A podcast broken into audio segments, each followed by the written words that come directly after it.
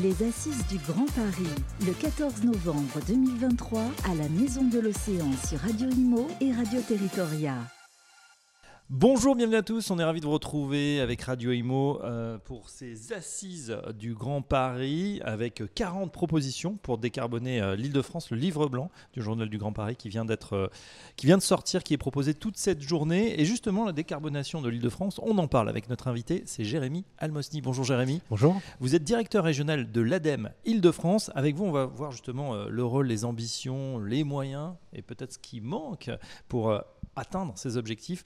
Euh, mais tout d'abord, pouvez-vous nous présenter l'ADEME ben, merci de, cette proposition. Donc l'ADEME, on est l'agence de, la transition écologique et euh, nos missions sont principalement portées sur bah, le financement de projets, le fameux passage à l'action.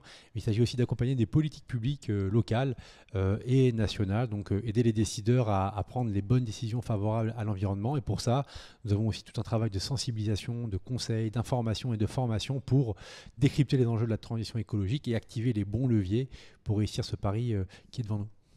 Eh ben justement, le pari, il est, il est, euh, il est ambitieux, on va dire. Hein. Euh, euh, vous rappelez-nous en fait quels sont les, les objectifs euh, pour enfin, Paris ou l'Île-de-France déjà en 2030. Ça, paraît loin, mais c'est demain finalement. Alors on est effectivement en ce moment en plein dans, l'agenda de, la planification écologique.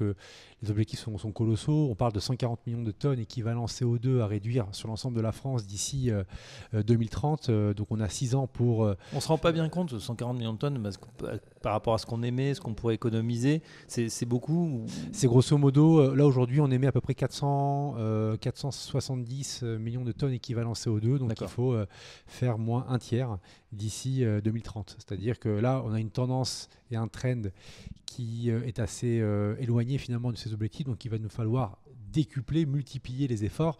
Si je peux parler en termes d'équivalent habitant, aujourd'hui, un, Français émet à peu près 10 tonnes équivalent CO2, c'est-à-dire que grosso modo, 140 millions de tonnes, c'est 140 000 Français qui n'émettent plus rien en termes d'émissions de gaz à effet de serre. ça va être compliqué. Ça va être compliqué parce que bah voilà, euh, on, est obligé, on le rappelle, de se loger, bien sûr, d'habiter, de la mobilité aussi est important. Je crois que vous travaillez beaucoup sur le sujet. Ça va être un des axes en fait. C'est ces deux grands piliers, l'immobilier mais aussi la mobilité, déjà à, travailler en, en, priorité. Effectivement, alors qu'on regarde l'île de France, euh, j'évoquais 140 millions de tonnes pour la France, c'est 19 millions pour euh, l'île de France, donc on va être forcément un, contributeur important. Et si on, regarde finalement les secteurs émetteurs de ces gaz à effet de serre, en un arrive bien sûr le secteur bâtiment, résidentiel et tertiaire pour plus de la moitié des émissions de gaz à effet de serre. Et ensuite, nos mobilités, même si on a la chance d'avoir un, réseau de transport euh, collectif extrêmement dense, nous avons quand même 30% des émissions de gaz à effet de serre qui proviennent de ce secteur, à la fois transport de personnes et transport de biens. Donc s'il faut agir sur la décarbonation, il va falloir qu'on porte une attention toute particulière sur le secteur bâtiment, à la fois résidentiel vis-à-vis des copros, étant donné qu'on a à peu près 70% de, résidentiel collectif, donc il faut travailler sur cet enjeu de copropriété, et puis euh, cet enjeu également du tertiaire.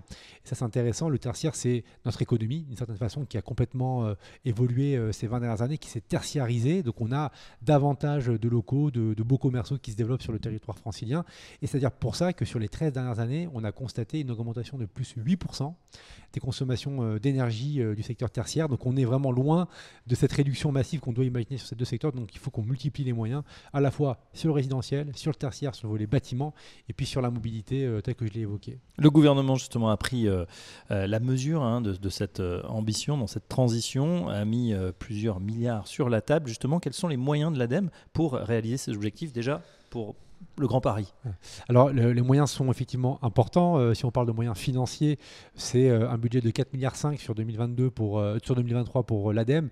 4,5 milliards avec une focale importante sur la cible entreprise via France 2030, où c'est un plan porté par le gouvernement, un plan d'investissement massif sur des secteurs stratégiques pour réussir la transition. Soutien à l'hydrogène, soutien à la construction durable, soutien au carburant durable ou encore tout ce qui va concerner également le, la forêt, le bois, enfin des stratégies d'accélération filière et puis euh, des moyens pour accompagner aussi les collectivités qui sont un maillon essentiel. On sait que la transition passera par les territoires et donc leur politique publique, leurs ambitions, c'est aussi ben, leur donner la capacité d'investir, donc soutenir euh, des mobilités actives, euh, développer des sources de production d'énergie renouvelable et autres, mais aussi bâtir des politiques un peu plus comment dire, ambitieuse, plus holistique, c'est-à-dire ne pas se contenter sur uniquement le projet d'investissement d'énergie renouvelable, mais de les aider à avoir une approche plus globale sur la question des ressources, sur la question de l'énergie, sur la question du climat et de la mmh. qualité de l'air pour vraiment avoir des, des, coûts, des coûts gagnants et, qui répondent aux enjeux que j'ai cités précédemment. c'est une véritable prise de conscience de tous les acteurs, évidemment, les particuliers, mais aussi les entreprises.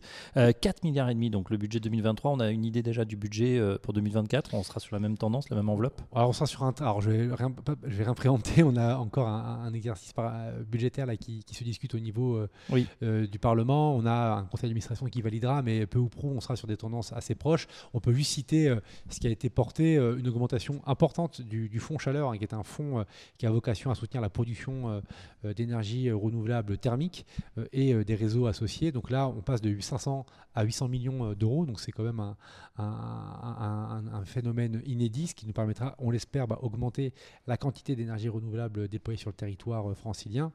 Si j'ai le temps, une parenthèse, les énergies renouvelables en Ile-de-France, on est quand même assez loin des objectifs qu'on cherche à atteindre. Hein. On est euh, à peine à 9% d'énergie renouvelable, on est à deux tiers d'énergie fossile, 90% d'énergie importée.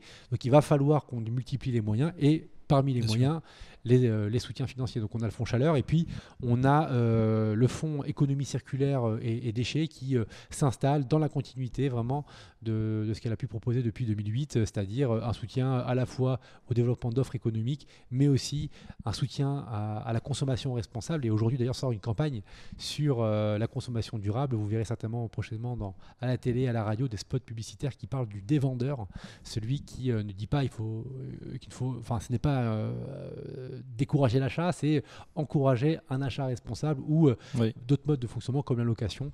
Et donc ça permettra de, mettre le doigt sur euh, l'enjeu aussi des ressources. C'est aussi effectivement la transformation des usages pour tout un chacun. Euh, il faut qu'on accompagne évidemment cette transition. On en sait un petit peu plus en tout cas sur le rôle, les ambitions, les moyens de l'ADEME. Un grand merci Jérémy Almosti. Je rappelle que vous êtes directeur régional de l'ADEME Île-de-France. À très bientôt sur Radio Imo, Radio Territoria. Merci beaucoup. Au revoir. Les Assises du Grand Paris, le 14 novembre 2023 à la Maison de l'Océan sur Radio Imo et Radio Territoria.